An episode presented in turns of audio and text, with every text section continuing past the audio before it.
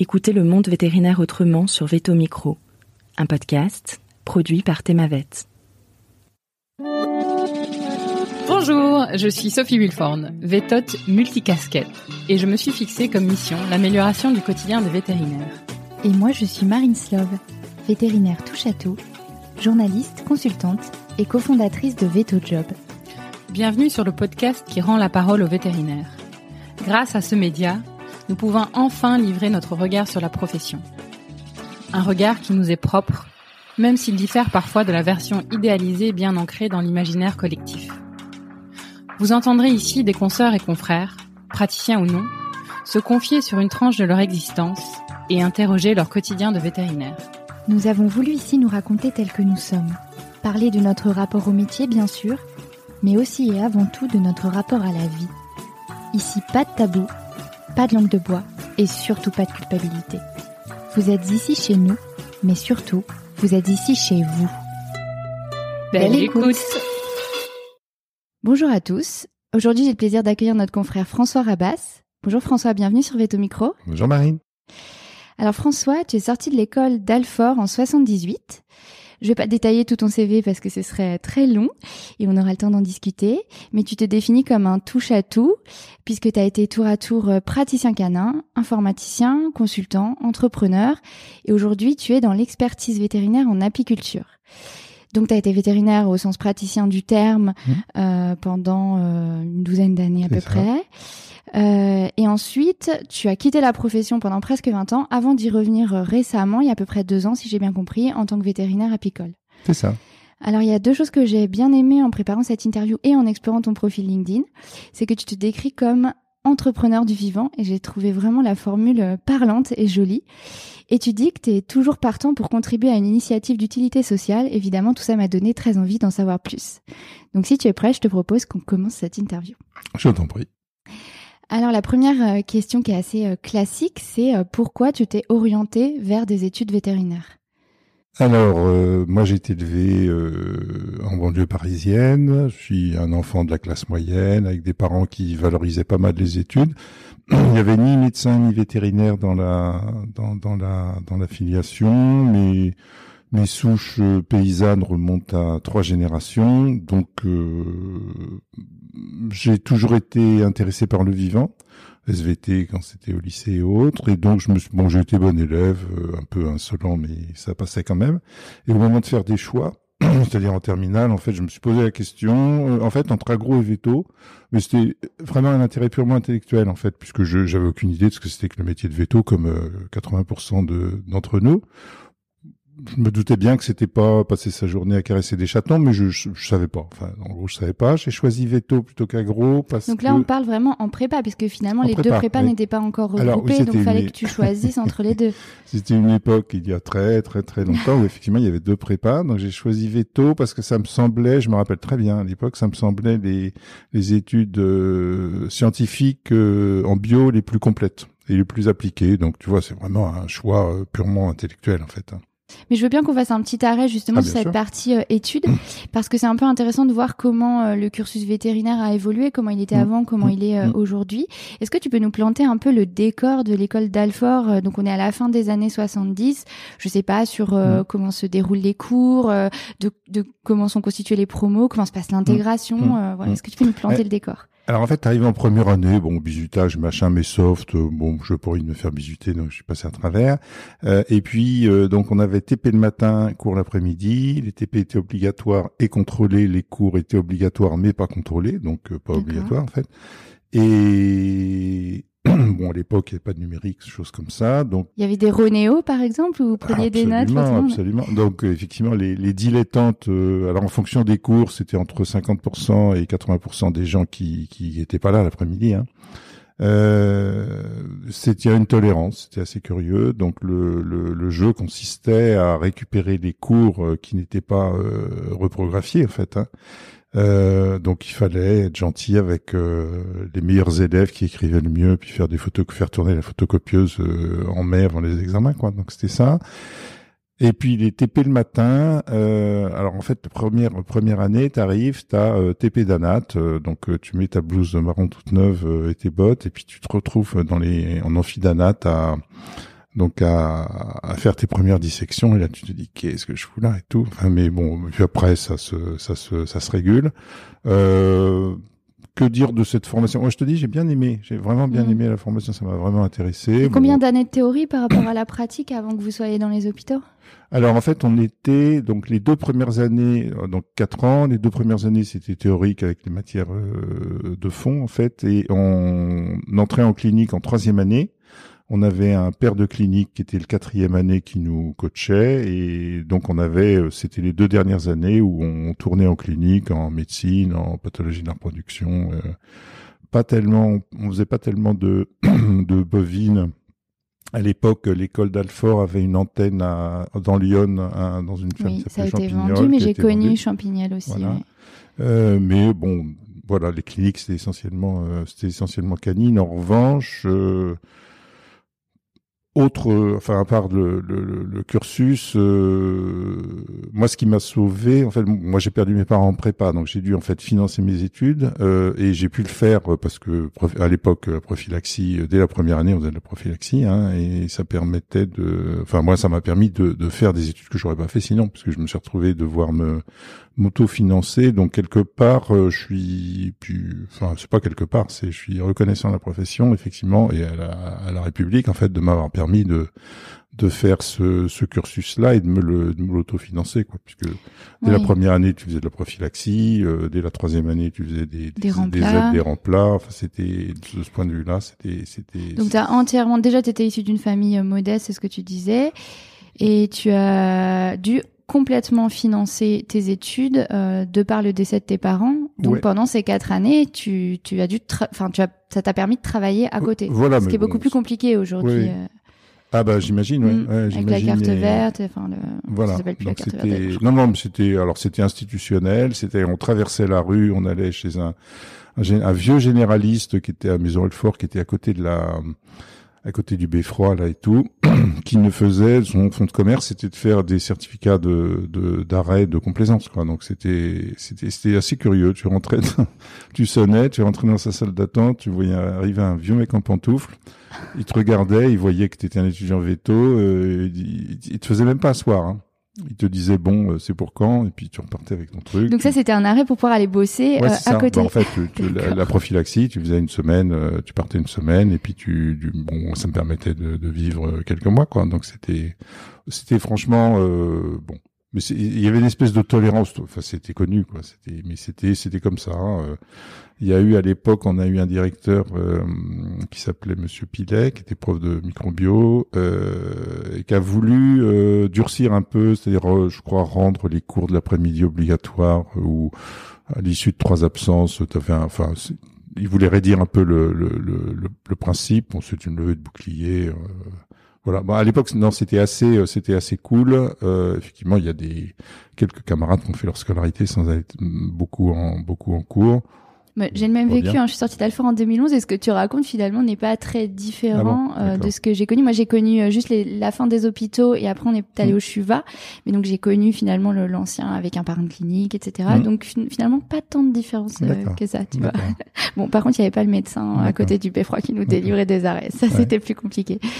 Euh, ah ben, j'en profite pour rendre un hommage à mon, à mon père de clinique, qui était un confrère qui s'appelait Alain Ribas, qui s'est fait euh, tuer dans son cabinet en 2015, je crois, un, un fou, qui s'est fait tuer par un fou, euh, qui avait décidé que le chien de sa mère c'était Satan, qui allait chercher sa mère au cabinet. Alain s'est interposé et il s'est pris un coup de couteau, il est mort. Donc, euh, et c'était vraiment un mec super. Euh, qui avait une certaine maturité, petit, il était un peu plus vieux que nous. Je sais pas, il avait euh, commencé à bosser, puis après il s'était dit je vais faire veto, donc il était revenu en prépa. Euh, il avait vraiment du mérite, donc il, est, il, il avait 5-6 ans de plus que nous, donc c'était notre grand frère. C'était vraiment un mec super dévoué et tout. Et je rends hommage à ce garçon et donc à sa femme, à sa fille, euh, qui voilà, bon comme quoi ça peut arriver. Oui tout à fait. Oui, des... puis enfin, on en parle de plus en plus là des agressions ouais. euh, auprès des, des vétérinaires. Ouais. Je suis pas sûr que ce soit une incivilité, c'était vraiment un Oui, taré. hein. c'était C'est un vraiment, taré euh, qui a été jugé, qui a été euh, jugé euh, enfin, irresponsable. Irresponsable, oui. Bon, c'était mon père de clinique. Et du coup, justement, Hum. euh, je, je, rebondis sur ça. Tu as gardé de, de l'école des relations euh, profondes avec des gens? Alors, ouais, alors un certain nombre de copains, euh, puisque effectivement en quatre ans on fait pas mal de choses, on a des bons copains. Bon, euh, j'en vois quelques-uns, certains sont morts. J'ai pas, en fait, les, les, les gens avec qui je bosse euh, dans le milieu vétérinaire actuellement sont pas forcément des gens avec qui j'ai fait ma scolarité, quoi, parce qu'ils sont, ils sont pas tous en bon état et ils sont retraités, et puis ils ont pas forcément envie de bosser, quoi. Voilà. Mais en résumé, euh, bon moi ça m'a, j'ai vraiment bien aimé ces études-là. Bon, quand on fait des études, on a envie de que ça soit fini puis de, de passer à l'acte. Hein. Enfin, je sais pas, je sais pas toi. Mais... J'ai juste une dernière question Oui, là-dessus qui me qui me vient. C'est vous étiez combien en proportion d'hommes et de femmes? Dans Ah. ta promotion Alors à l'époque, il y avait, je sais pas, il y avait euh, entre 5 et 5 et 10% de filles, alors que maintenant Ah c'est oui, c'est 80 vraiment quoi. très, Ouais, très ouais, d'accord. Ah ouais, ouais, Ok. non, ça s'est inversé. Et, et alors c'est amusant parce que moi je suis sorti de la profession, on va en, on va en dire un mot là, euh, complètement pendant 20 ans. Et quand j'y suis revenu, c'était avant-après, quoi. C'était vraiment, vraiment très curieux. Quoi. Le- Oui, ce- bah oui, ce- oui, on va en parler effectivement de cette pause que ouais, tu as fait. Il y a ouais. un changement radical. Ok, ben on peut on peut passer à, à la suite. Euh, comment tu arrives dans la vie active? Donc tu finis tes études à Mhm. Alfort. Comment se passe ton arrivée dans la vie active? Quel type de poste tu vas rechercher? Comment tu te projettes dans Mhm. ton avenir de vétérinaire? Alors, bah, à l'époque, j'avais une théorie. Enfin, j'ai, bon, j'ai des théories surtout. Euh, pardon. Euh, bon, à l'époque, j'ai- pendant 4-5 ans jusqu'à suivi ma sortie de l'école, donc j'ai bossé parce que parce qu'il faut bosser. Mais euh, j'avais une philosophie, euh, de, une solide philosophie de dilettante. Euh, bon, je fais pas beaucoup de frais à l'époque, donc j'ai pas mal voyagé. J'avais fait un peu le, le backpacker. Euh, Oui, tu m'as mis que tu as fait quelques années de dilettantisme voyageur. Voilà. Et euh, bah, je revenais bosser, je partais me balader, ainsi de suite. Donc, Baladais où? Bah, en Amérique du Sud, en Asie, euh, j'ai fait un peu de Donc des remplats qui te permettaient de financer ça, ces voyages-là. D'accord, ok. déjà. Et bon, en vivant de peu et tout, mais bon, je vais pas non plus à l'époque. Euh, t'as pas d'enfants, t'as pas les traites du pavillon et tout, donc euh, ça va bien. Et j'ai fait ça un certain nombre d'années. euh, bon, avec une, j'ai un peu tâté de tout. J'aurais bien fait de la recherche, mais je, je me suis dit qu'effectivement c'était une espèce de précarité organisée. Enfin, t'es post-doc avec des contrats euh, qui sont reconduits une semaine avant Oui, la fin et tout. T'es payé au lance-pierre. Enfin, j'ai, j'ai- je trouvais que c'était pas que c'était pas cool. Euh, à l'époque, on partait pas faire de la recherche à l'étranger ou ouais, euh, on, on, on faisait pas d'anglais, hein. donc euh, on euh, en prépa, il y avait pas d'anglais, il y avait, enfin c'était euh, Mm. c'était une autre une autre époque. Et donc euh, non, j'ai un peu tourné en, en rural. Euh, j'ai trouvé que le côté euh, médecine économique me plaisait pas trop, mais bon, c'est un avis personnel. Euh, je fais de la mix, puis j'ai tourné en canine, euh, en région parisienne. Ce qui m'interpelle dans ce que tu dis là, c'est qu'en fait, donc, tu as fait euh, un an de prépa, Mm. euh, quatre ans d'école, et finalement, tu te sors en te disant, je vais aller faire des remplats en mixte, en canine. Donc, Oui. tu fais pas de formation complémentaire. C'était très peu le cas, je crois, à l'époque, les Ah internats, oui, etc. oui, ça- les résidences n'existaient pas. Et en fait, aujourd'hui, je pense que pour les jeunes qui nous écoutent euh, là Mm. sur Veto Micro en ce moment, ils vont se demander comment t'as trouvé le, enfin, t'es pas stressé, euh, t'es parti directement faire des remplats, donc t'avais quoi les clés de la clinique où il y avait Bah. quand même eu des équipes, ça se passait comment? Ah oui, mais enfin mes premiers remplats, je les ai faits en quatrième année, donc euh, enfin franchement, on connaît pas grand-chose, faut le, faut le dire. Ben sans, bah tu te jettes à l'eau en fait. Ça te Alors, faisait pas peur? Oh, bah, t'as toujours des moments de grande solitude, mais t'en as même après euh, 20 ans de travail. Hein, donc euh, non, non, non, ça pas. Ben en fait, c'est le, enfin le contact avec la réalité quand même intéressant. Euh, après, tu sais que tu sais pas tout, ça c'est essentiel. Euh, après, de toute façon, c'est un- une consultation, c'est toujours un compromis en fonction de, des moyens de la personne, ce genre de choses. Donc non, ça n'a pas. Bon, t'as des moments de solitude, mais tu tu t'en sors bien. Hein. Non, c'est Et tu t'es retrouvé à remplacer des vétos qui bossaient seuls, donc où t'étais vraiment euh, seul dans ton remplat. Oui, oui, oui. Alors à l'époque, effectivement, euh, à l'époque, les, les grosses, euh, les grosses associations, il y en avait très peu et ils se débrouillaient en fait. Ils se grosses associations n'avaient pas tellement besoin de- d'aide longue durée, donc c'était plutôt des vétos, des solitaires, ouais, des solos. Donc tu te retrouvais, euh, tu passais un jour ou deux en biseau avec le le gars que tu remplaçais et puis euh, rouler jeunesse, tu te débrouillais. Bon, bah, quand tu savais, tu savais. Quand tu savais pas, tu savais pas. C'est non, pas vraiment de moment de d'angoisse. Alors c'est peut-être de la prétention, je sais pas. Enfin, non, je crois que c'est très, c'est très générationnel. Je crois parce que ce que tu racontes, on l'entend euh, souvent. Euh, parfois, juste, je me demande qu'est-ce qui a pu changer autant en si peu de temps, qui fait qu'aujourd'hui c'est quelque chose qui, je pense, paralyserait euh, la plupart des, des étudiants sortants, qui probablement m'aurait paralysé d'ailleurs moi quand je suis sortie. J'ai du mal parfois à, à, comprendre, voilà, ce qui a pu se passer pour qu'on perde ce, ce enfin, c'est très multifactoriel. La société a changé, il y a eu Internet, voilà. Mais euh, mais mais c'est quelque chose que je, où je suis toujours un peu euh, muette d'admiration quand on me raconte ce genre de choses parce que sortir en ayant les clés de la clinique juste de d'école en se disant euh, ben oui mais je vais avoir des césariennes, je vais je vais devoir tout gérer tout seul. Aujourd'hui, ça existe quasiment plus quoi. Ouais, mais peut-être que tu le sais dès le début, c'est peut-être ça le sujet. Hein. C'est peut-être que tu sais, euh, tu arrives en première année de l'école, euh, tu as des quatrièmes années qui te racontent en frimant leur plat euh, dans le Charolais avec euh, les céréales à 4 heures du mat. Donc tu te dis que tu es passé. Enfin, il y a peut-être un côté euh, d'auto-préparation, je sais pas, mmh, ou d'auto-inhibition maintenant, puisqu'on te dit sans spécialité, tu n'existes pas, quoi. Ce qui mmh. est sûrement pas pas tout à fait la réalité. Non, les grands moments de solitude, c'est peut-être en, des fois en chirurgie, effectivement. Tu te retrouves avec la femme de ménage qui fait, qui sert assistante, et puis tu te retrouves un peu dans le caca parce que ça se passe pas comme tu veux et tout. Mais mon, après la, la, la, relation propriétaire, ça aussi c'est quelque chose. Euh, tu peux, ça peut mal se passer même après dix ans de pratique. Euh, mais euh, techniquement, de toute façon techniquement, t'es veto, t'es seul au monde. T'as une bestiole en face de toi, sur ta table ou dans une étable, avec un propriétaire qui te raconte des trucs dans l'oreille qu'il faut écouter parce que c'est quand même des éléments de sémiologie, puis en même temps, faut filtrer ce qu'il te raconte. veto, on est des analystes et on est seul au monde. On est des des, des, contrôleurs de trafic aérien. C'est vraiment, c'est, mais c'est ça qui est sympa aussi, parce que du coup, euh, c'est, on est, on est vraiment, on a des capacités. Hein, je suis sûr que tu vas me poser une question sur euh, comment je définirais les qualités du veto. C'est, on est des analystes, hein, avec euh, le, revers de la médaille, mais on en parlera. Hein. Mais non, ce, sur l'angoisse de se retrouver seul dans une étable à 4 heures du matin en, en fin de troisième année, c'est comme ça, c'est écrit. Hein, donc c'est Enfin, tu le sais, encore une fois, tu le sais en venant. Franchement, c'est pas dramatique, hein, c'est pas dramatique. Évidemment, on fait des conneries, mais euh, bon, peut-être pas. C'est quand même, c'est quand même. On en a tous fait, ça c'est vrai aussi. Il faut le dire aussi. On en a tous fait des conneries, et on, tout le monde en, fait à un moment donné. Quoi.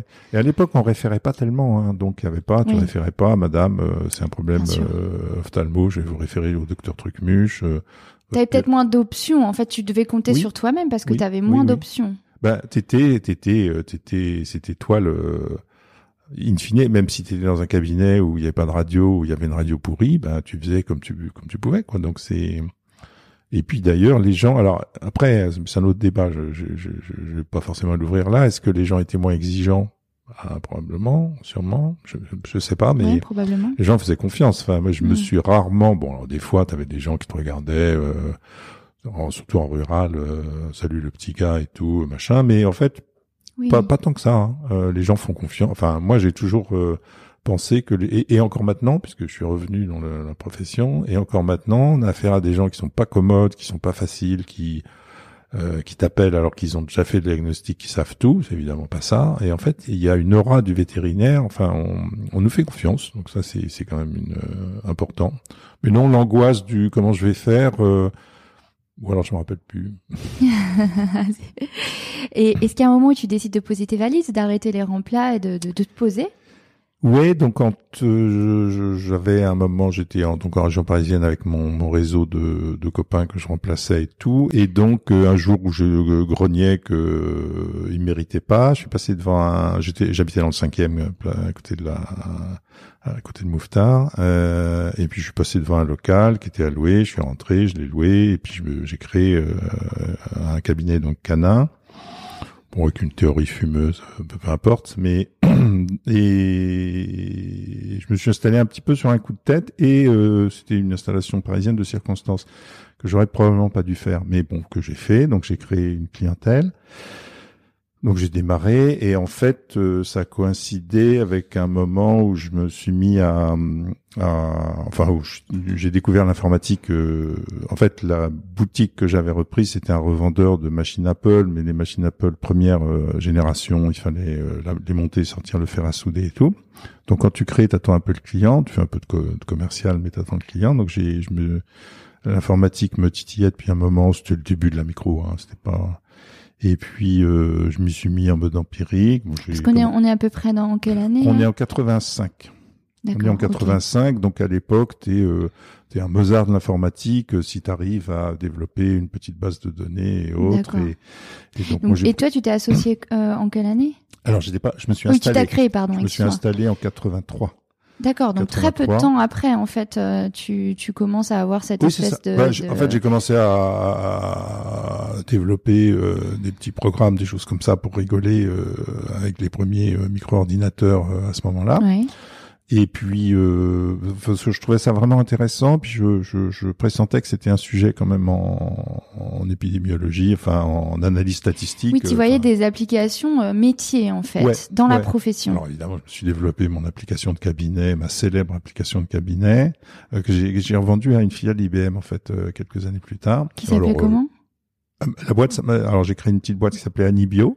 D'accord. Donc c'était l'Anibio, le logiciel, mais donc euh, il doit rester quelques bouts de code euh, en, dans un- une technologie qui s'appelle S400, mais bon, peu importe. Mais alors, tu faisais ça, donc tu étais veto. euh, J'étais veto le jour, euh, informaticien Ouais. la nuit. Ah oui, d'accord. J'ai embauché un mec, deux mecs, trois mecs. Donc euh, on a créé une boîte qui s'appelait donc Anibio, euh, puisqu'en fait j'ai eu un, un, un sponsor.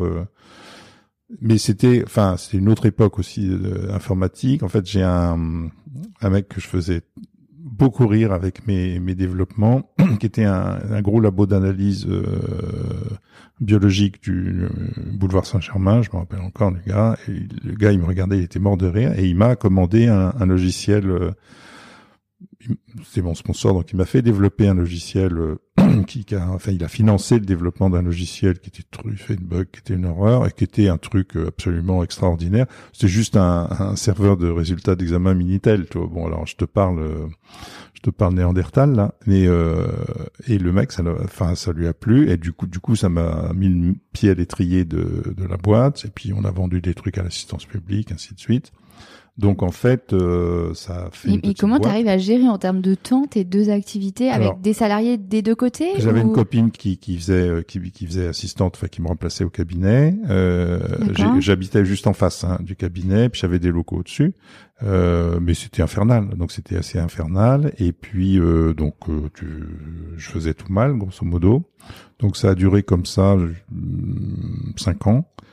Et puis puis j'ai arrêté parce que c'était. un- c'était À un moment, tu te dis, faut faire un, faut faire un choix, en fait. oui, bah en fait c'est ma petite famille qui m'a mis, euh, qui m'a pris un soir en me disant bon maintenant t'arrêtes, euh, sinon euh, ça va pas, ça va pas mal se passer et tout.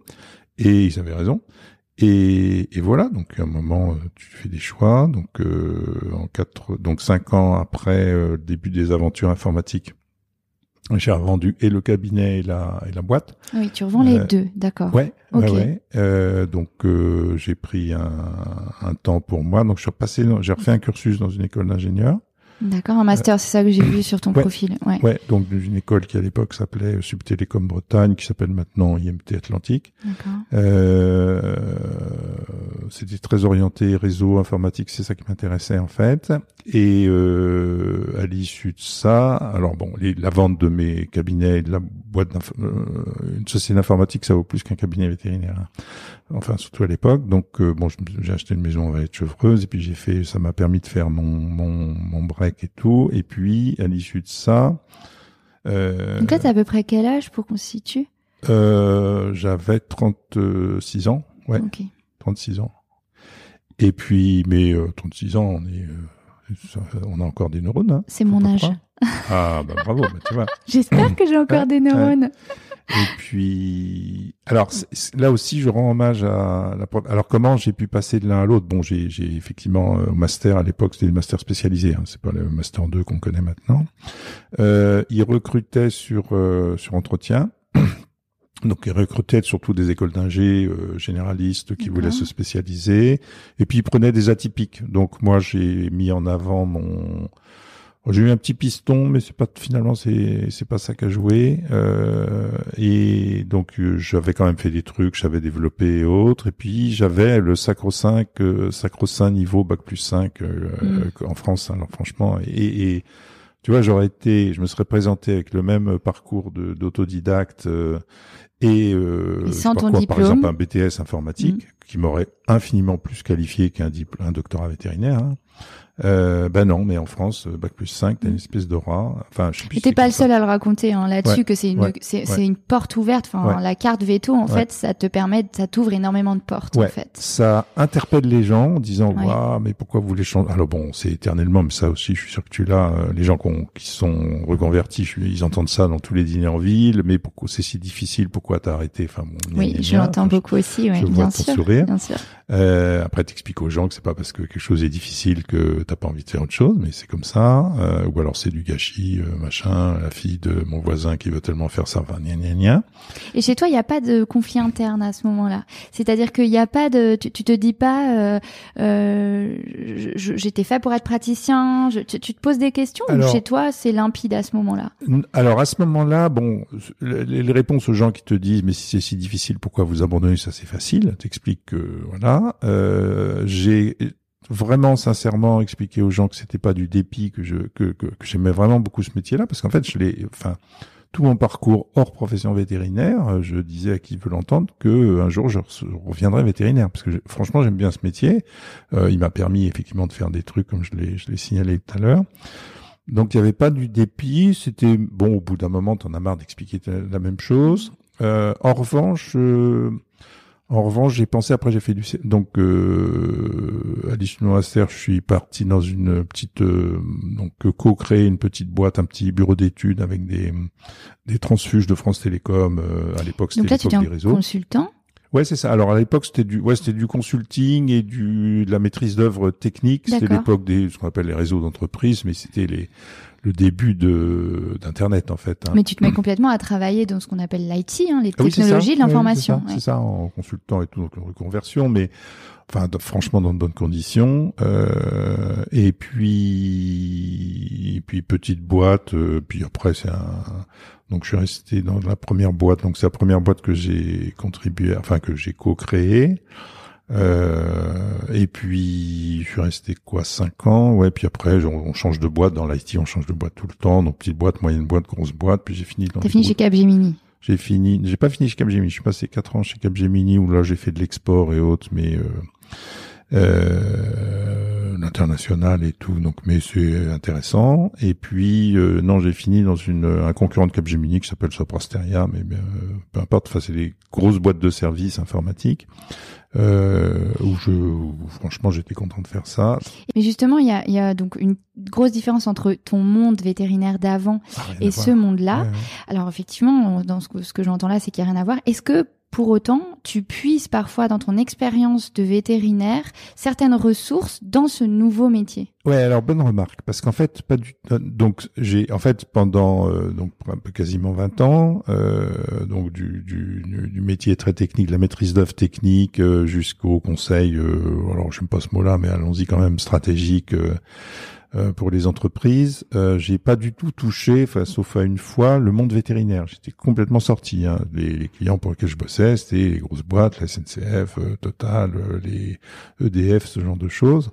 alors, de quelle façon mon, mon ma formation vétérinaire a pu m'aider? Donc, je, je, te l'ai dit, on est, nous, on est formés, enfin, en tout cas, la formation du temps où où été à l'école, on est formé, on est très analytique on est très analytique, on va au fond des choses, on enfin on développe la euh, la démarche classique. Euh, bon, c'est quoi? Qu'est-ce qu'on me raconte? Qu'est-ce que je vois? Euh, Qu'est-ce que ceci? Qu'est-ce que cela? Que dit l'environnement? Une force dingue en fait. On a on a mm. une démarche qui est que on n'y pense même plus maintenant. C'est alors tarte à la crème journalistique, ça serait de dire que c'est notre ADN. C'est pas notre ADN, c'est c'est c'est notre euh, c'est nos protocoles internes. C'est la manière dont on s'est construit intellectuellement. Voilà. Mm. Donc on est analytique, on va au fond des choses, on essaie de comprendre, euh, on veut se raccrocher à des trucs euh, tangibles, et puis pouf, on se dit diagnostic, éventuellement au pluriel, euh, et puis ben on va essayer ça, on va essayer ça, on va essayer ça. Si ça marche, ce- c'est pas ça, si ça, ainsi de suite. On va, enfin, on, on fait, on fait vraiment l'entonnoir. Donc ça c'est utile. C'est utile quand on fait des audits en entreprise parce que là, du coup, euh, on est, on, on on se retrouve exactement dans ce sujet-là. En revanche, euh, le revers de la médaille, c'est que hum, bah, qui dit analytique euh, dit euh, on n'est pas forcément synthétique. Alors en tant que veto, on est nul en com, on est nul en com, franchement. Et là, Mais on apprend vite.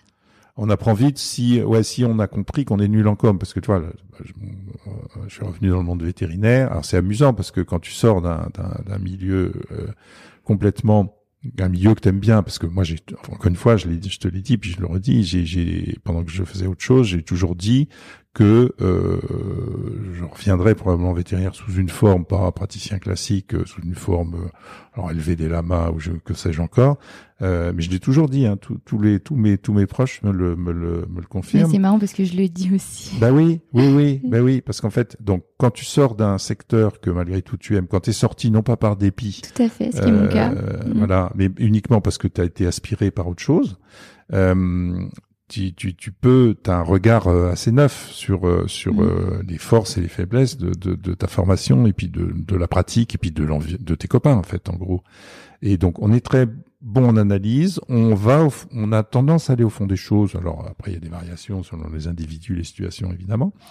Euh, on s'appuie sur du tangible, donc on est, enfin, on est des scientifiques. Enfin, on est des scientifiques. On est euh, à l'articulation de la science et de la et des gens. hein. On est des passeurs de science finalement, mais des passeurs de solutions. euh, euh, c'est ça qui est intéressant, parce que la, la recherche pure, c'est sûrement intéressant, mais ça doit être frustrant. Euh, la, la, la pratique sans science, euh, bon, on n'y- pensons pas. Mais par contre, on a des, on a des défauts. euh, je pense qu'on n'est pas, on est trop gentil.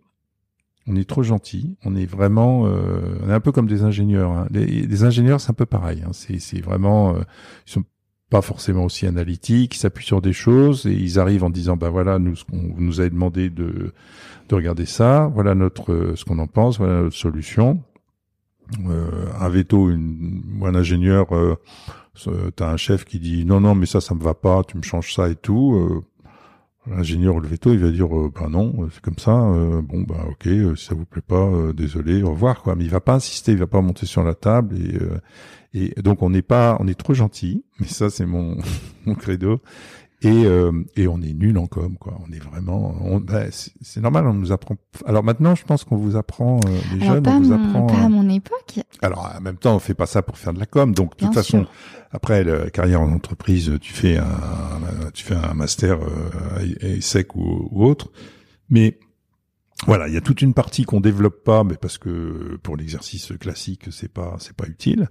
Euh, puis qu'on apprend, bah, que moi j'ai appris sur le tas en fait en entreprise, parce que l'entreprise c'est un animal étrange, hein, c'est quand même un- une machine à rendre des gens malheureux quand ça veut, et c'est euh, l'entreprise, tu peux réunir euh, des tas de gens intelligents, polytechniciens, Harvard, bac plus 10, et tu les mets dans une entreprise, et il y a malgré tout des dysfonctionnements. C'est, c'est assez curieux, c'est un truc bizarre. Euh, il y a moins ça en cabinet, même en gros cabinet. euh. donc voilà. Donc, euh, est-ce que ma formation m'a servi? Certainement Mais je, enfin, il faudrait que je recommence euh, sans formation pour euh, Pour le savoir pour faire la preuve. Mais Non mais je, je, re- je rebondis là-dessus. Euh, tu parles de cette espèce de polyvalence euh, intellectuelle et je Mm. pense qu'on est beaucoup à, à s'être reconverti Mm. et, euh, et en fait à utiliser, euh, même pas forcément consciemment, toute la construction, tout ce qu'on a, tout, tout, tout ce qu'on a appris Ouais. dans nos études. Et c'est marrant parce que mon associé donc du, du groupe de presse euh, qui héberge Thémavet, il, il me dit régulièrement qu'il aime embaucher des vétos, donc dans la Mhm. presse, hein, donc c'est pas Mhm, du tout voilà, dans le, le- ce pourquoi le veto est fait initialement parce qu'il y a un schéma Ouais. de construction mentale qui, euh, qui Ouais. est à l'épreuve de tout, en fait. Ouais. Et une réflexion qui est vraiment euh, poussée, euh, efficace, etc. Ouais, mais moi, moi, je suis marié avec une femme qui a été DRH dans la pharma, euh, dans les grosses boutiques euh, Pfizer, Welcome et compagnie. Elle me dit, avec les vétos, on n'avait jamais de problème. Elle me disait, les vétos, enfin, franchement, ils sont extrêmement agréables à gérer. Bah, c'est ce que me dit mon associé. Ouais, ouais, Mm. ouais. Parce que, bah parce qu'on fait pas, on n'aime pas en plus, on n'aime pas faire d'esclandre. C'est, Oui. c'est, c'est, on n'aime pas gueuler, on n'aime pas euh, monter sur la table et tout. Alors, enfin, la vie de l'entreprise, c'est quand même en partie ça. Donc bon, c'est un peu un raccourci, hein, mais euh, et, et, et voilà. Mais c'est en même temps, c'est ce qui fait, euh, j'imagine, notre charme. C'est-à-dire qu'un un veto, c'est fiable. Enfin bon, c'est, c'est, c'est débile de, de faire. Oui, c'est des grandes généralités, mais- généralités, bien Ouais. sûr, mais oui. oui. euh, c'est fiable quand ça dit quand ça dit que ça a fait, c'est tu es à peu près sûr que ça a fait. Ça dit que ça a fait quand il est quand il a ses chiffres, qu'il a tout vérifié et tout. Enfin, c'est c'est pas approximatif. Et puis par contre, il ira pas te si tu dis ben non, je suis pas d'accord avec toi, il dira bon bah tant pis. Mais il va pas, euh, il va pas te, te prendre au collet et te et monter sur la table, t'expliquer que t'as rien compris quoi. C'est assez, c'est assez, mais c'est sympa. Donc moi j'aime bien là parce que encore une fois parce qu'on nous a pas appris. Et alors euh, je sais pas faire de d'explications sur pourquoi ça nous rend euh, euh, si gentil. Sur l'analyse, ça c'est c'est assez clair. Euh, voilà. Donc donc une formation de veto pure prépare pas à la vie en entreprise. Ça c'est un grand, un grand- mais bon là j'enfonce une porte ouverte. Euh, d'ailleurs les entreprises euh, préfèrent euh, recruter des gens qui sont passés euh, dans une école de commerce derrière. hein. Euh, mais c'est pas grave, on survit, hein, on survit. Et toi, quand tu te présentes euh, à tes collègues, euh, est-ce que ils savent que t'es veto? Est-ce que, euh, enfin, comment ça se passe? T'oublies complètement ce volet-là, dans, dans- là où tu travailles, ou est-ce que tout le monde sait qu'en fait, de formation, t'es veto? Dans, dans l'entreprise, au début, j'étais tout content. Quand on commençait à se connaître un peu avec les clients, ils me disaient machin. Bon, j'expliquais que je sortais d'une école d'ingénieur, j'expliquais que j'étais vétérinaire, mais ça, j'ai très vite arrêté parce que euh, ça les perturbait. Euh, Ça les perturbait, c'est ils, ils comprenaient pas. Ils comprenaient pas. euh, euh, bon, il y en a quelques-uns que ça faisait sourire et tout, puis ceux que avec lesquels j'ai gardé des, des liens amicaux, ça va, mais euh, c'est ça perturbe et ça perturbe plus que ça ne que ça n'intéresse le- les gens. Donc à ce moment-là, tu mets de côté ton identité euh, vétérinaire pendant Ah ouais, ces ouais, années-là. ouais, ouais, ouais. D'accord. Alors sauf à une, ex- il y a qu'une, j'ai fait une seule incursion dans le monde vétérinaire, c'était en 2011 où j'ai fait une série de fusions de DDPP. Euh. À l'époque, euh, mais je- tu vois, c'était du conseil euh, en réorganisation. Hein, tu remets un, un pied dans le, le milieu, quoi.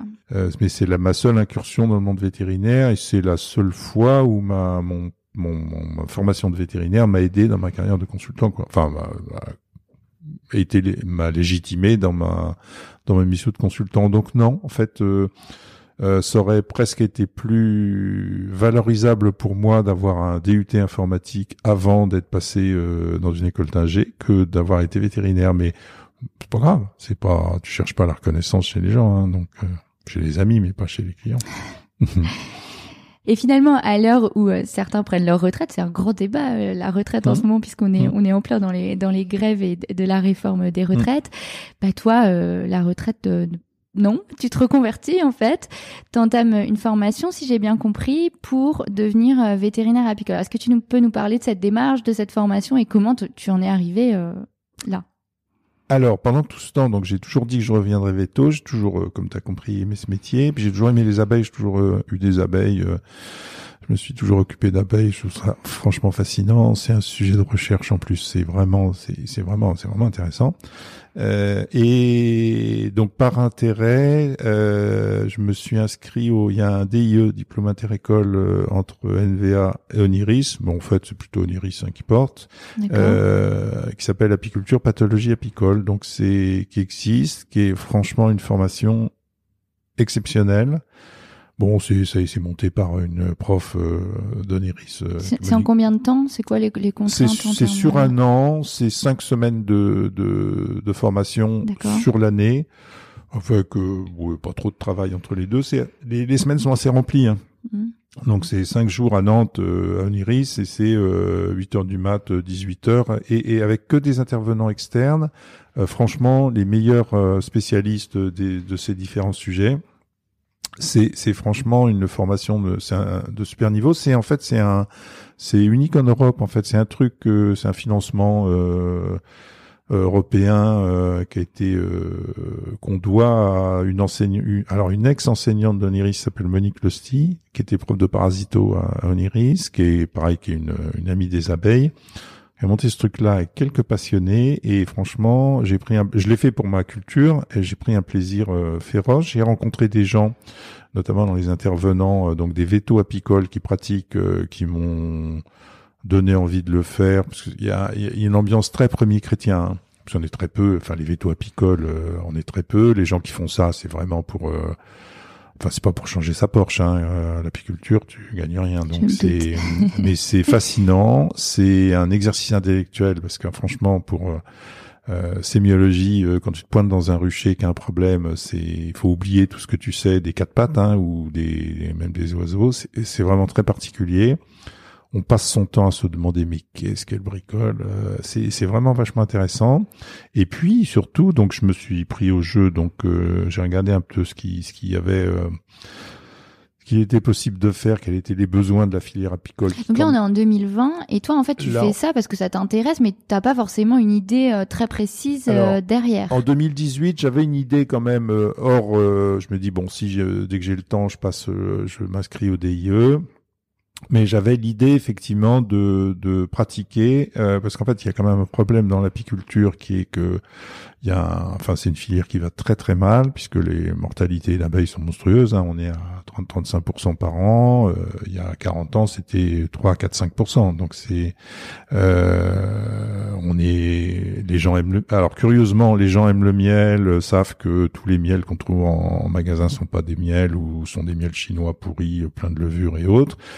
Donc il y a un besoin il y a une demande consommateur y compris pour acheter au prix du vrai miel à condition de savoir d'où il vient, un petit peu comme le.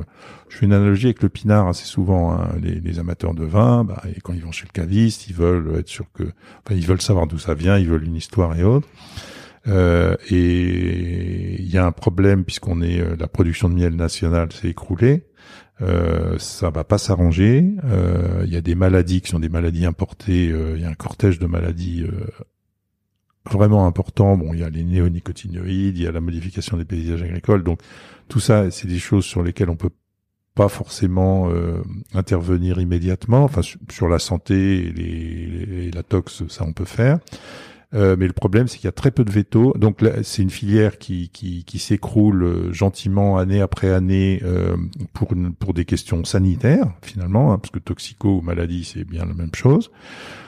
Donc euh, une filière animale euh, qui s'écroule, euh, ça veut dire qu'il faut, elle s'en sortira pas sans les vétos. Enfin, c'est juste, juste du bon sens. C'est en revanche, le problème de l'apiculture, c'est qu'effectivement, c'est un milieu très hermétique au changement. C'est-à-dire expliquer aux gens que, bon, certes, ils ont appris avec leur papy, qui était sûrement un, excellent apiculteur dans les années 50, mais qu'à l'époque, enfin, que beaucoup de choses ont changé et que il faut croire les vétos quand ils vous disent quelque chose, ce qui est pas très facile. Euh, mais de toute façon, c'est euh, il, va falloir y passer. Alors le problème, c'est donc on s'en sortira pas sans les vétos. Et ça, t'en prends conscience euh, lors de cette formation en amont, t'en avais déjà ah non, conscience. dès 2010, 2015, je voyais bien parce que moi j'avais mes abeilles, euh, je voyais bien ce qui se passait. Ah oui, donc t'as des abeilles, donc t'avais déjà ah, un pied là-dedans. Oui, d'accord. Toujours eu des abeilles. Hein. Ok, ok. Et, et, et, par contre, j'ai bien vu que, alors je fréquentais pas ces milieux-là, je m'étais, mais mais je voyais bien qu'il y avait un problème, je voyais bien que ça ne marcherait pas sans les vétos. Bon, le problème c'est qu'on n'est pas assez nombreux, euh, que c'est pas, euh, sauf euh, dispositif particulier, il y en a un là en France qui est en train de se mettre en place, mais enfin tu gagnes pas ta vie quoi. Donc tu fais ça, tu fais ça si t'es, si t'as des clients apiculteurs et puis qu'on des qu'on des vaches en même temps, qui sont embêtés, bah tu vas les voir. C'est un peu en parallèle, quoi. Ouais, c'est ça, mais c'est forcément en activité secondaire. Il y a non, il y a aucun il y a aucun vétérinaire qui gagne sa vie à 100% d'apiculture. Il y a, il y en a deux ou trois qui doivent faire du 50% parce qu'ils sont vraiment reconnus, ils sont, ils bougent et ils sont, ils sont super, euh, super d'ailleurs. Euh, mais c'est c'est un apostolat un peu, hein. C'est un apostolat, donc on n'est pas assez nombreux, on n'est pas légitime. C'est une filière effectivement qui ne nous reconnaît pas encore sauf quand on les sauve. Parce que du coup, quand tu es appelé par un gars qui est vraiment dans le caca, parce qu'en fait, on peut dire une ruche, euh, ça vaut pas cher, mais enfin, sauf que si tu perds une ruche, euh, tu rachètes un essaim euh, en catastrophe, tu nourris, machin. Donc c'est une, grosso modo un manque à gagner de 250 à 300 euros, une perte de ruche. Donc quand t'as 1000 ruches et que t'as 50% de ruches au tapis, bah, ça fait quand même une somme. Donc t'as as quand même un veto qui va venir te voir et te régler le problème pour une visite à 150 euros, ça vaut le coup, quoi. Mais euh, alors, une fois que j'ai dit du mal de la filière de façon mesurée, il y a quand même une nouvelle génération de jeunes apiculteurs qui sont des mecs formés, il y a des agros, euh, parce que l'abeille est à la mode, et puis c'est vrai que l'abeille t'invite à regarder ton environnement d'une façon un peu allons-y, holistique, euh, hashtag One tout ce que tu mhm. veux.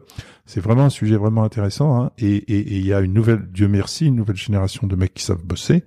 Euh, des gens qui font de la chair royale bio, des choses comme ça, qui bossent euh, vraiment intelligemment, qui sont prêts effectivement à nous solliciter euh, dès lors qu'ils ont un problème et euh, dès lors qu'ils nous connaissent quoi. Que ce soit très concret pour nos auditeurs.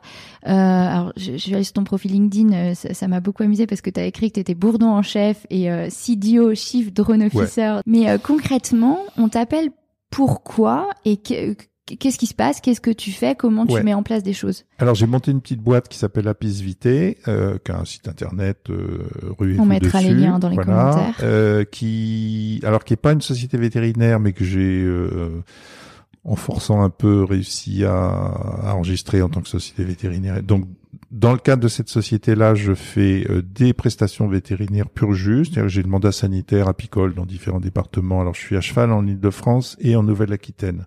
Donc les services de l'État font appel à des vétos euh, diplômés du DIE et qui ont le mandat sanitaire apicole, qui est un mandat sanitaire bien particulier. Dans certains cas, quand il y a des, des, des, des, mortalités massives avec intoxication, ce genre de choses. Alors pourquoi tu as eu du mal à monter une entreprise euh, vétérinaire?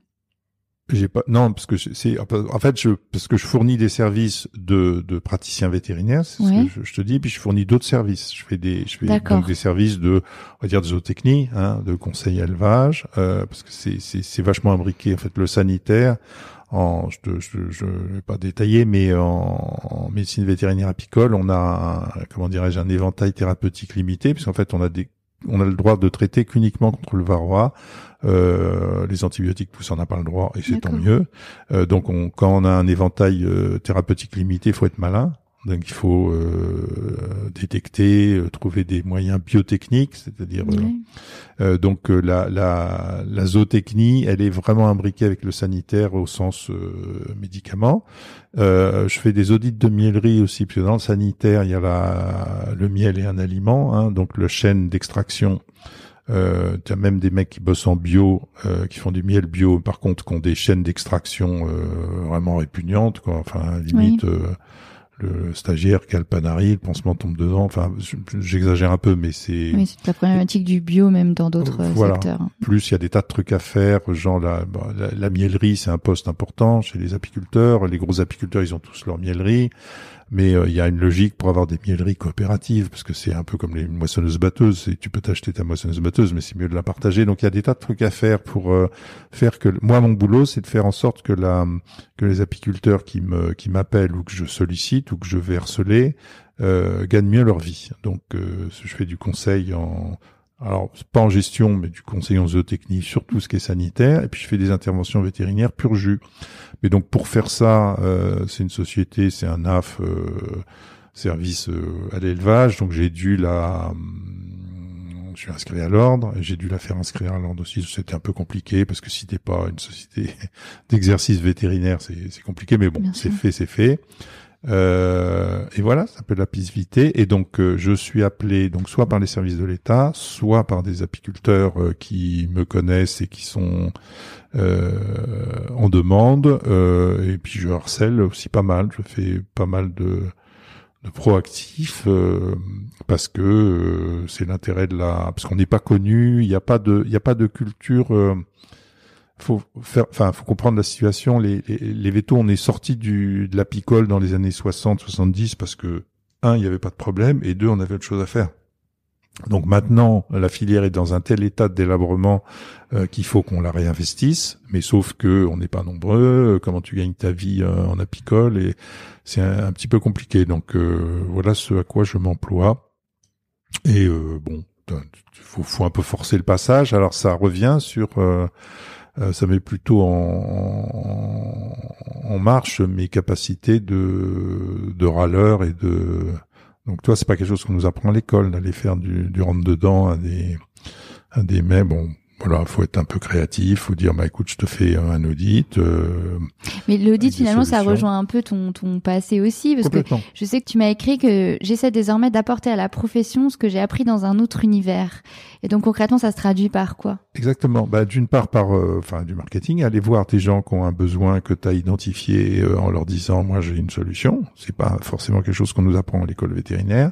Et puis effectivement, les bah, typiquement les audits de miellerie, donc c'est une structure de, de Bon, j'ai fait des audits euh, techniques entreprises n fois, euh, donc ça effectivement ça m'aide, hein, ça m'aide. Mais euh, donc c'est une démarche plus plus cabinet de conseil dans un secteur qui est le sanitaire apicole, donc qui est quand même un domaine un domaine vétérinaire tout ce que tu as appris par le passé se, se rejoint finalement. Euh, ouais, ouais, ouais, ouais, ouais, bah, j'espère, mm. j'espère.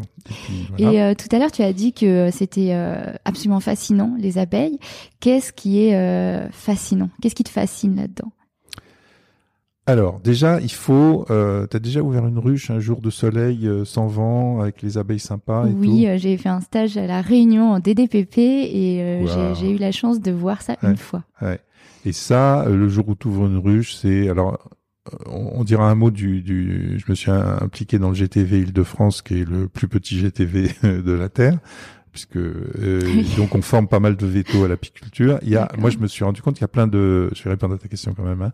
Il y a pas mal de confrères euh, franciliens, donc Canin, enfin Cananac et tout, qui sont euh, lorsqu'on le dit, on vous fait des formations apicoles, euh, on vous les subventionne et tout machin, ils sont, ils répondent présents. Donc l'année dernière, on en a formé une grosse vingtaine.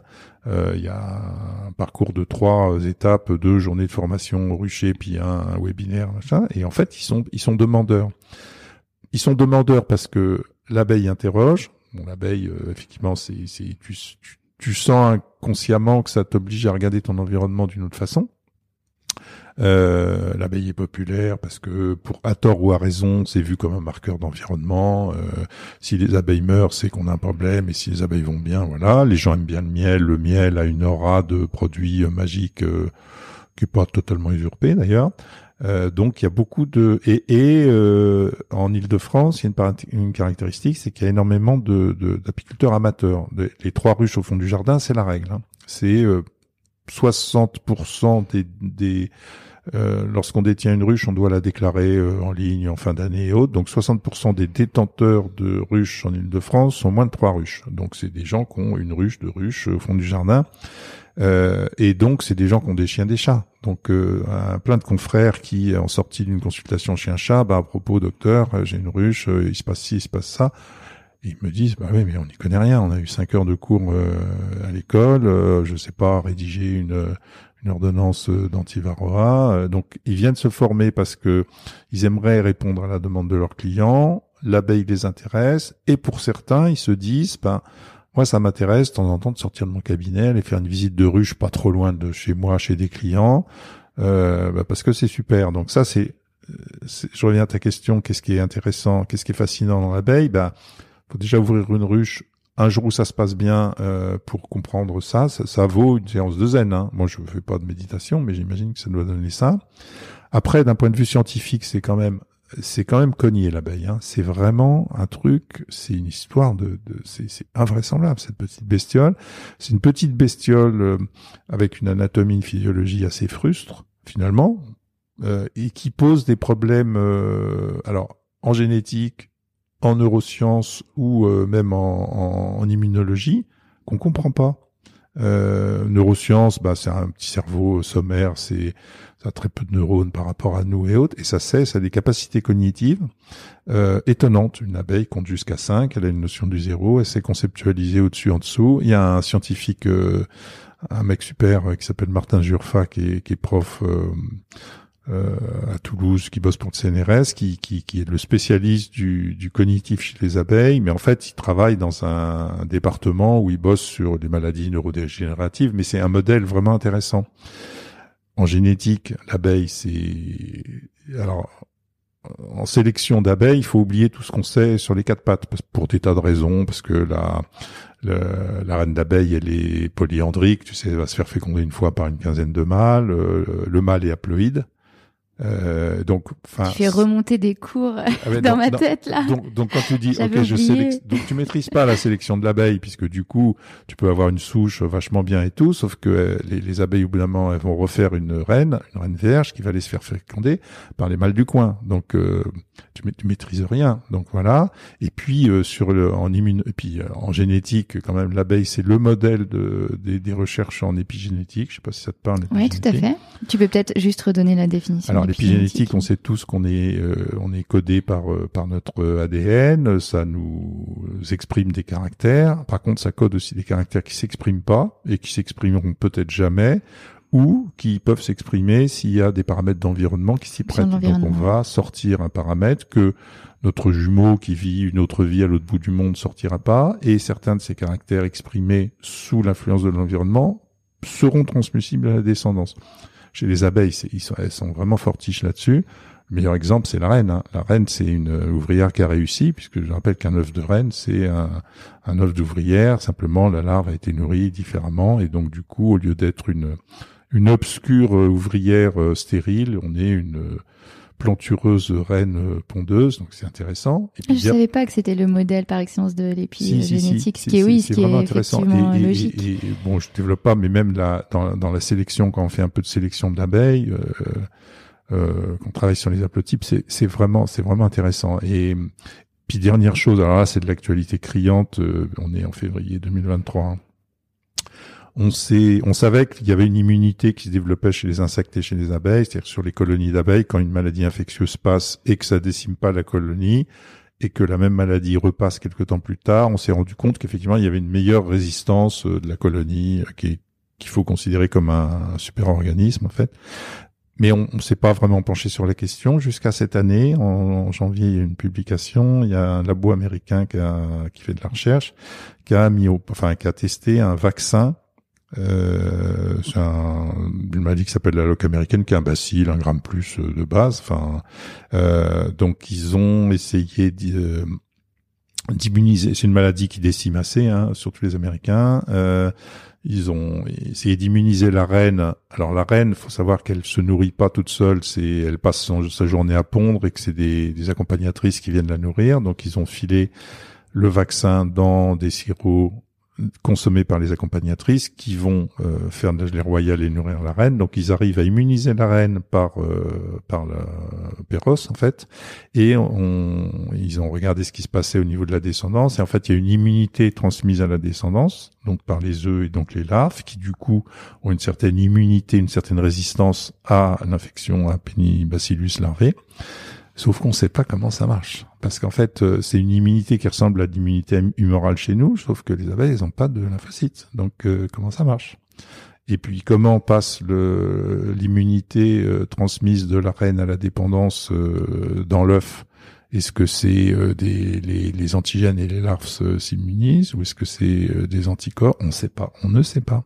Il y a encore un grand champ d'exploration scientifique. C'est génial parce que tu vois, tu constates des trucs et puis, et puis c'est Enfin, le jour où on va comprendre, ça va avoir un retentissement immédiat. Tu par exemple, transmission à la descendance, ils ont remarqué qu'il y a dans l'œuf, il y a une macroprotéine qui s'appelle la vitellogénine, peu importe, qui est vachement importante pour les œufs, qui visiblement doit capter des petits éléments, des fragments. Alors ils savent pas si c'est la paroi de la bactérie ou autre il y a une théorie sur euh, transmission par ARN messager et tout, mais tu, vois que c'est un truc, une espèce de petite bestiole euh, qui a l'air de rien, qui a quand même des capacités de étonnantes. Typiquement, euh, à quoi ça sert de savoir compter jusqu'à 5 alors que c'est une bestiole qui a une durée de vie de six semaines. euh, D'un point de vue évolutif, euh, enfin c'est c'est nul, ça sert à rien. Enfin, sauf que ça existe. C'est c'est euh, c'est fascinant. Quoi. Et donc euh, en fait, nous les vétos, on est c'est les passionnés, on est tous là-dessus. On s'efforce de bosser avec des apiculteurs, de leur faire entendre des choses. euh, d'essayer de les, les, les sortir un peu de la mouise et en même temps on est euh, cramponné euh, aux publications de, de recherche parce qu'il y en a en permanence que c'est vraiment euh, D'accord. alors à la C'est très prolixe, quoi, euh, là-dessus. bah, ça produit, ça produit, ça produit à mort et c'est vachement intéressant. Et alors, la- l'abeille, euh, à tort ou à raison, est étiquetée euh, animal de production. Donc, euh, alors c'est le seul animal d'élevage euh, qui peut se barrer dans la forêt s'il trouve que les conditions lui conviennent pas. C'est vrai, ça. oui. Donc euh, rien que pour ça, elle mérite notre respect. Euh, donc euh, les tout ce qu'on les, les, les compétences euh, formation des vétos apicoles, c'est géré côté SNGTV hein, et pas VAC. Oui. D'accord. Oui, Euh, j'allais te poser la question parce que j'ai entendu que tu as dit ça tout à l'heure. oui. Et, et donc euh, il y a une commission apicole euh, SNGTV où on a nos gourous euh, qui sont alors là, c'est vraiment les c'est alors eux ils sont ils sont ils sont chauds chauds complètement sur tous les sujets de recherche. Ils nous concoctent une une revue de presse mensuelle euh, de recherche qui est vachement diffusée, qui, qui font en version anglaise, euh, qui est diffusée maintenant euh, assez largement au-delà de la France. Et Enfin, qui c'est- est accessible à, à n'importe quel veto ou il faut être adhérent? Pas trop. Non, alors il faut pas forcément être adhérent, mais il faut. Non, non, elle est, elle est publique, mais euh, chez les vétos, on sait pas communiquer. Je te le, je te le rappelle. Donc euh, nous, on- moi, je la diffuse au, au réseau d'Apifil d'Île-de-France, parce que donc moi, je m'occupe des abeilles dans le au sein du GTV euh, Île-de-France, où le but là pour le coup. euh, vu qu'on a plein d'amateurs partout, c'est de former des vétos, former des vétos canins qui feront toujours ça en activité secondaire, mais qui aient cette corde à leur arc et tout. Donc, euh, on a un réseau d'apiphiles. Maintenant, il y a une quarantaine de, de vétos, euh, 20 qui ont été formés, puis 20 qui attendent de l'être, à qui je diffuse euh, la lettre. Et c'est, c'est, c'est, c'est assez, enfin, franchement, c'est un truc vraiment intéressant. Est-ce qu'il y a des auditeurs, des, des consoeurs ou des confrères qui sont intéressés par cette aide Est-ce qu'il y a un moyen de te contacter pour, euh, pour euh, en bénéficier? Ouais. Alors, un, un, un mail, c'est info au singulier euh, arrobas abeille au pluriel point vet. Ouais, on le remettra dans les commentaires. Voilà. Bon, là, donc je centralise tout ce qui se fait. Bon, j'ai fait, j'ai édité une affiche, euh, une affiche culte à afficher fièrement dans son cabinet pour expliquer que les vétos s'occupent aussi des abeilles. euh, euh, rappeler qu'il y a des, règlements. Il y a un livret du débutant qui est sur le site du ministère de l'Agriculture. Donc il y a le lien dessus. euh, il y a le flash code et autres. Donc euh, pour toute information au niveau, pas, pas que au niveau de l'Île-de-France, mais au niveau national sur comment je peux me former aux abeilles. Donc info arobase abeille.vet. D'accord, super. Bah, on remettra tout ça. On remettra tout ça. Oh, c'est fascinant, hein. vraiment fascinant. J'ai bien compris. On voit tes yeux qui brillent quand tu parles de ça. Là, on a parlé du côté fascinant. Est-ce que tu peux aussi nous parler euh, rapidement de des, des grandes menaces qui pèsent sur les abeilles aujourd'hui? Bah, les menaces, elles sont là, puisque effectivement, bah, c'est euh, 35, 30 à 35 de, de mortalité annuelle, alors que, euh, encore une fois, il y a 40 ans, les anciens, on mesurait pas, mais les anciens euh, nous disaient euh, 1, 2 ou 3 ou 4% euh, Derrière les mortalités, donc les mortalités d'abeilles avec euh, des apiculteurs quand même qui, qui, qui, qui un n'arrivent pas à gagner leur vie parce que quand tu as la moitié de ton ton cheptel euh, au tapis en début de saison, bah, si tu veux sauver ta saison, tu dois racheter en catastrophe des essaims, donc tu rachètes euh, des reines euh, à l'autre bout du monde, euh, des paquets d'abeilles, donc tu tu t'apportes des des maladies, euh, des caractères euh, génétiques qui sont pas adaptés, donc tu es sûr que ça va crever en plus derrière. Euh, donc c'est on est on ne on était autosuffisant en production de miel euh, dans les années où on consomme 40 à 45 000 tonnes de miel par an en France. On en produit selon les années euh, 10 000, 15 000, 20 000, alors qu'on était autosuffisant il y a, il y a, il y a 40 ans. C'est donc euh, les gens ne gagnent plus leur vie. En plus, c'est un côté désespérant. T'imagines, t'es éleveur de quoi que ce soit, de de chiens, de chats, de lamas et tout. T'as euh, 30% de ton cheptel au tapis tous les ans. Hmm.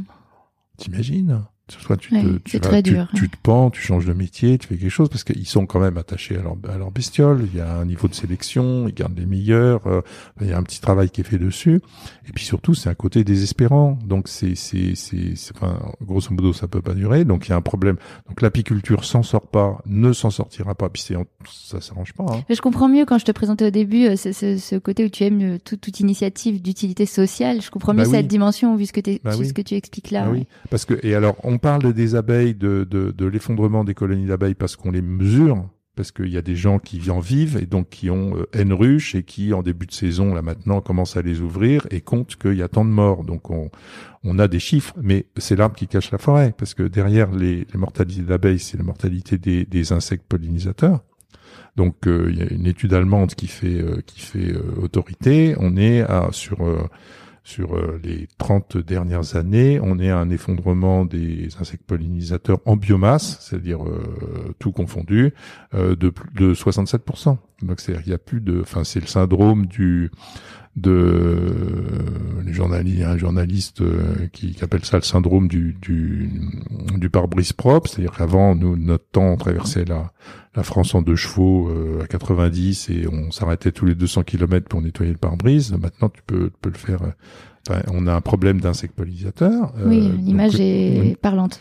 Euh, on a un effondrement donc des populations de- d'insectes pollinisateurs, ce qui est une connerie pour la culture. On a des cultures qui sont euh, euh, héliophiles. Enfin, le- les céréales n'ont pas besoin des pollinisateurs, c'est le vent qui disperse le pollen. Mais euh, tout ce qui est euh, colza, euh, pommes, poires, euh, maraîchage et tout, s'il n'y a pas les pollinisateurs, euh, ben on bouffera, euh, on bouffera du, du blé. Hein. Donc c'est un une connerie, c'est une connerie. Les oiseaux insectivores, maintenant pour aller voir des alouettes des champs, faut se ou des perdrix grises, faut se lever tôt. Hein. C'est c'est des, des insectivores stricts, donc ils ont moins à bouffer, donc on les voit plus. Enfin, franchement, on a un problème d'environnement comac et tout le monde est d'accord sur le constat. Et dès lors qu'on parle des causes, là, tout le monde sort le bazooka parce que les les agriculteurs conventionnels font du déni. Les pour un apiculteur, il a une mortalité, euh, c'est forcément la faute de l'agriculteur qui a passé un produit. C'est parfois le cas, mais pas toujours.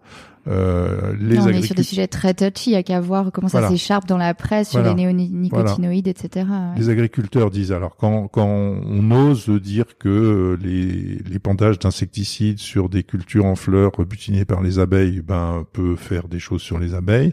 Alors on est accusé soit euh, au choix d'agribashing, euh, nous on doit nourrir la France, euh, ça n'a rien à voir. Enfin ok nourrissez la France, mais enfin c'est pas la peine de. Euh, et puis euh, ou alors c'est euh, ben non mais euh, la cause c'est euh, les maladies dans le varroa. Le jour où les ap- les apiculteurs sont nuls, je cite euh, un les agriculteurs là, les apiculteurs sont nuls, ils savent pas traiter. Ils ont pas totalement tort, Euh, et donc c'est un problème de varroa. Régler le problème sanitaire en apiculture, et ensuite on regardera si effectivement euh, nos pratiques euh, ont un impact. Donc Puis des études qui sont assez contradictoires aussi, qui euh, sont Non. sorties là-dessus, non? Bon, c'est unanime, enfin on sait. On sait. Après la question, comme tu as un effondrement de colonies, c'est mu- toujours multifactoriel. Euh, c'est la faute à qui? Donc comme c'est la faute à tout le monde, c'est pas Mm. c'est pas la mienne. C'est mais tant qu'on n'arrivera pas et, et, et, et- alors que tout le monde est d'accord sur le constat et les, les- le, le danger qu'on a à, à- à laisser les choses se faire comme ça, y compris les agriculteurs, parce qu'encore une fois, les rendements agricoles sont dépendants euh, des pollinisateurs euh, ailés. Et donc euh, les décimer, c'est pas franchement, ça s'appelle se tirer une balle dans le pied. Hein. Mais bon, faut comprendre que les gens sont coincés dans un système euh, qui est ce qu'il est. euh, Oui, c'est compliqué. euh, et, et, mais tant qu'on n'arrivera pas à mettre tout le monde autour de la table euh, sur le constat, on pourra pas avancer sur des solutions. Donc pour l'instant, on en est là. Les seuls, bon, l'État, bon, je veux pas, on dit pas du mal, donc euh, j'ai rien à dire, mais il n'y a pas de gouvernance sanitaire et euh, le monde apicole est très divisé. Faut que je pèse mes mots là encore. C'est le village d'Astérix. Bon, il y a 60 000 déclarants de ruches euh, en France, dont selon la façon dont on compte 2500 ou 4000 pros, c'est-à-dire des gens qui ont plus de 150 ruches en fait dont c'est le revenu. Euh, donc tu as les euh, 3000 professionnels, tu as quand même 7 syndicats apicoles. Donc ça a aucun sens. Donc ils arrivent divisés dans les réunions d'arbitrage au ministère alors qu'en face ils ont un syndicat agricole qu'on ne nommera pas, mais qui est euh, très organisé, euh, ils se font laminer, quoi. Donc c'est c'est parler d'une seule voix. Mettez-vous dans une euh, dans, une- dans une interprofession, si vous voulez des aides européennes, ce genre de choses. Là, ils en ont créé une il y a trois ans en disant sinon il n'y a pas de il y a pas de subvention. Là, ils viennent tous de se battre. euh, Les trois syndicats principaux sont partis. Enfin bon, bref. Un contexte compliqué, quoi. Bah oui, mais c'est c'est c'est cloche merde, c'est dommage, c'est vraiment dommage. Et les seuls qui peuvent euh, dire, bah nous, euh, le constat qu'on peut faire sur les mortalités euh, euh, d'abeilles, c'est que il y a cette cause-là, cette cause-là, cette cause-là, cette cause-là. On n'est pas en train de dire que c'est la faute à machin et autres, mais le faire le constat objectif, il y a que les vétos qui peuvent le faire. Moi, je suis convaincu de ça, parce qu'on est en situation de le faire. En plus, on peut pas être accusé d'agri- d'agribashing, puisque les Oui, ruraux, euh, les, sûr. les- les- les agriculteurs sont leurs clients, donc. euh, euh, et Puis il y a une forme de neutralité, de liberté intellectuelle aussi. oui, puis on a une certaine aura. Franchement, on nous écoute. Euh, on nous écoute. Ça veut pas dire qu'on nous appelle euh, quand il s'agit de payer, mais c'est c'est c'est comme ça. Et mais mais euh, on n'est pas on n'est pas très nombreux. Et puis euh, puis on. Mais il y a une vraie on- compétence, c'est ça que tu dis. ouais. Bien sûr, non. Puis on a, un- en plus, on a un point de, un point de vue euh, qui est, qui est le bon, puisqu'effectivement, on, on a la, on est des passeurs entre la recherche et donc on lit les études, on sait ce qui se passe et on sait ce qui est factuel et, avéré. Euh, on voit la réalité du terrain puisque c'est, c'est, c'est, on y est euh, et on voit ce qui se passe. Et en plus, on n'est pas, euh, on n'est pas euh, agribasheur. Enfin, les agriculteurs, on comprend très bien qu'ils ont euh, des agriculteurs conventionnels avec des traites, un conseil de la coopérative qui te conseille mal, euh, tu bah, t'es coincé, t'es dans une espèce de, de t'es dans une espèce de piège. euh, on te dit bah ouais conversion en bio, mais non, mais ça va, je peux pas me permettre d'avoir des baisses de revenus euh, sur les trois années qui viennent et tout. Donc faut comprendre. Mais c'est pas euh, c'est pas en se en se rebalançant la pierre dans le jardin, euh, chacun son tour, qu'on aura des solutions. Et la, et la- situation, elle est pas, franchement, elle est pas bonne parce que si les bestioles, les petites bestioles ailées euh, ont des problèmes, euh, on pense aussi qu'il y a une, euh, une recherche euh, récente là qui a été faite. On pense que la, la durée de vie euh, moyenne des abeilles a été divisée par deux en 30 ans. C'est vachement important. Hein. Enfin, ça c'est Oui, un bien sûr. sujet. Donc, tu vois, des facteurs d'environnement sublétaux, probablement de l'épigénétique, machin, mais donc on est en train de pourrir notre environnement. Et si euh, les abeilles vont pas bien, alors attention à l'analogie euh, foireuse, mais si les abeilles euh, vont pas bien pour des raisons d'environnement, parce que l'environnement est pas si sain que ça, ben, ça veut dire qu'on peut se, aussi se poser la question des effets sur nous. Donc c'est Oui. l'abeille. Euh, One Health, encore une fois. Ouais, ouais, ouais. Enfin, c'est c'est juste un indicateur de, de qualité de l'environnement euh, sur lequel on devrait. Se... Mais bon, c'est compliqué. Il faudrait Mhm. remuer tout ça. Et encore une fois, c'est dommage que les vétos soient pas plus au front. Mais d'une part, on n'est pas très nombreux, et d'autre part, on ne sait pas communiquer. Quoi. Mais euh, merci euh, les, les médias qui s'intéressent à nos problèmes parce que c'est c'est c'est c'est c'est un vrai sujet. Hein, et Alors du coup, j'ai une autre question qui découle de tout ce que tu viens d'expliquer sur le- le- les menaces. Euh, tout à l'heure, tu as dit bon, tout le monde euh, sait à peu près quelles sont euh, les bonnes pratiques en termes d'achat et de consommation.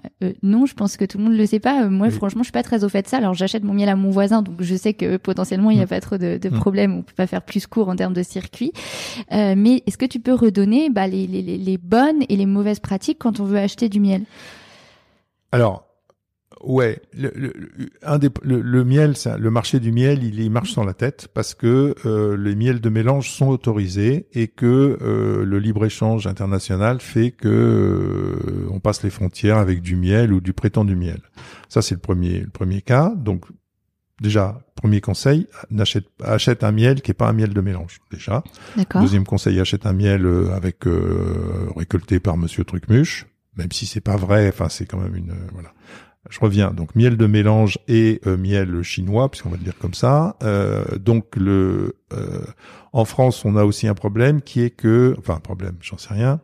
je vais encore pas me faire de nouveaux amis. Euh, pour diffuser un produit alimentaire, il faut passer par la grande distribution. C'est 80 ou 85 de ce qu'on mange et passe par la grande distribution. Donc aucun apiculteur aussi, voire coopérative d'apiculteurs aussi grosse soit-elle, n'est en mesure d'intéresser une centrale d'achat de Leclerc Casino et autres. Mm. Donc c'est un marché de grossistes. Donc il y a aujourd'hui des grossistes qui achètent aux apiculteurs et qui achètent à l'étranger, euh, qui conditionnent le miel. Euh, la réglementation permet de faire de vendre des miels de mélange, donc ils mélangent du miel euh, français avec du miel pas cher.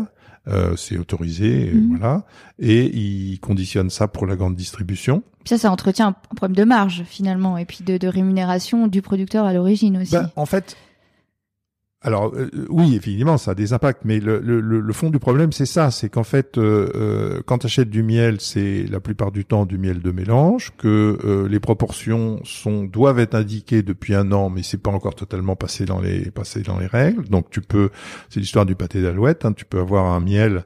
Alors l'ancienne euh, dénomination, c'était, il fallait écrire.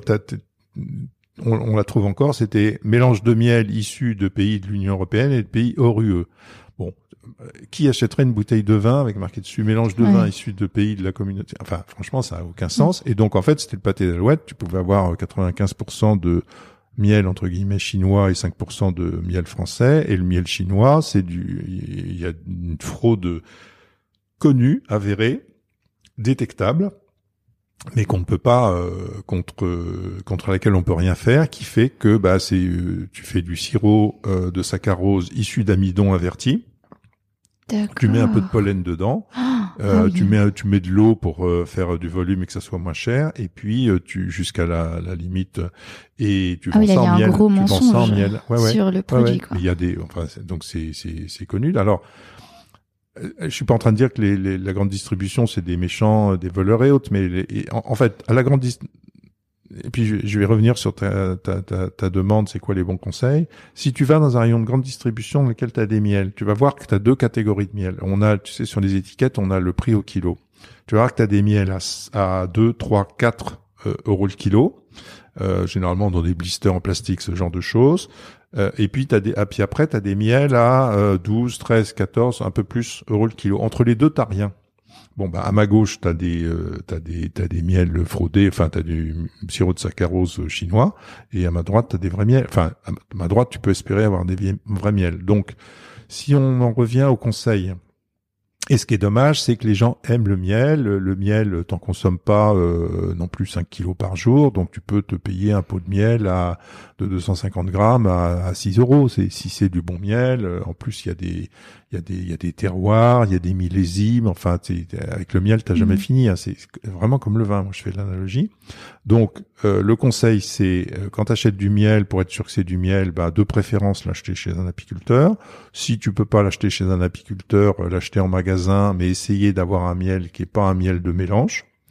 Euh, alors maintenant, ils sont, alors la, la, la, la grande distribution essaie de, quand même de, de, de, de, de respecter la réglementation. Donc maintenant, tu dois mettre les provenances pays avec le pourcentage. D'accord. Bon. Donc tu lis Mais si tu vois déjà euh, un Hmm. peu d'Espagne, de l'Ukraine, alors en plus tu as des pays qui sont des plateformes euh, de des des des, des faunés de miel chinois. Hein. Euh, D'accord, les, les ok. Espagnols, les. Belges, les Ukrainiens. Euh, c'est des- du miel d'Espagne, euh, de Belgique ou d'Ukraine. Sont des miels. Certains sont des miels chinois. D'accord, Donc, euh, ok. donc éviter le miel de mélange, euh, avoir un miel avec euh, l'origine dessus, en espérant que ça soit le cas, et puis éviter les miels à, à 3-4 euros le kilo dans un blister. Quoi. D'accord. Et puis, puis, puis voilà, mais c'est c'est c'est dommage. Hein. Alors, je détaille pas, mais la réglementation est, est laxiste. Euh, Pourquoi? Bah parce que il n'y a pas de problème sanitaire avec le miel. Même un miel chinois, enfin issu de d'amidon euh, euh, inverti, euh, bourré de levure, tu risques rien. Tu vas Mhm. pas, pas être malade, quoi. Donc c'est. Il n'y a pas une toxine euh, C'est pour ça qu'on évite chez les très jeunes enfants? Alors, il y a eu des cas de botulisme euh, reconnus, effectivement, euh, ce qui d'ailleurs laisse rêveur, parce que ça veut dire que le- le- l'apiculteur, euh, il laissait traîner ses cadres par terre dans la terre et tout. Enfin, bon, burp, bon appétit. Euh, il y a eu des cas effectivement de botulisme, donc c'est déconseillé aux enfants de moins d'un an. D'accord, ah, je savais pas que c'était pour. Mais j'avais oublié. euh, bon, enfin c'est, il y a eu Très un- anecdotique, quoi. Oui, c'est ça. Ouais. Il y a eu des cas. Et euh, le miel, c'est le seul, c'est un des rares aliments euh, euh, qui pourrit pas en fait, qui- qui moisit pas. Donc un miel un peu trop. Théoriquement, il y a un taux d'humidité euh, légal euh, qui est euh, 18%. Si le miel est un peu un peu humide, a été mal récolté ou ou été récolté trop tôt, un peu façon du miel chinois. Les Chinois ils récoltent euh, même avant que ce soit operculé. Hein. C'est euh, à ce moment-là, ton miel, il va, il va pas durer longtemps. Il va, euh, il y a des levures dedans, donc il va un peu tourner, donc il va être un peu grelet. Puis il y aura deux phases. Il y aura une phase Oui, liquide, une phase et autre. Euh, voilà, mais, un, Mais ça reste un pas miel très dangereux, quoi. Non, de toute façon, c'est pas dangereux. dangereux. euh, et puis euh, c'est voilà. Et puis, mais bon, ça vaut le coup d'acheter du vrai miel et puis de de faire des dégustations parce que c'est c'est c'est bon. Puis les gens, encore une fois, les gens aiment bien le miel. hein. Oui, oui, effectivement. Voilà. Écoute, j'ai encore une dernière question. Euh, Qu'est-ce que tu dirais aux vétérinaires qui nous écoutent et qui sont intéressés par cette, euh, enfin cette dimension euh, apicole? Mm. Euh, Voilà, que- que- que- qu'est-ce que tu pourrais leur conseiller? Alors, de se mettre en rapport avec, euh, en fonction de leur région, euh, avec leur euh, leur GTV. Donc, dans tous les GTV de de France et de Navarre, il y a un responsable de la section apicole, un RSAPI comme on dit, euh, qui peut, euh, qui organise des formations ou pas, ou qui en tout cas euh, en, en- qui peut les, les, les renvoyer sur une formation qui est, qui est organisée dans la région d'à côté. On on fait, nous en Ile-de-France, on le fait de façon énergique parce que parce qu'il y a vraiment un besoin et puis c'est, on a on a la chance en, Ile-de-France, donc on est un petit GTV puisque je te rappelle les GTV c'est des associations non lucratives euh, qui tournent par la cotisation des vétérinaires ruraux.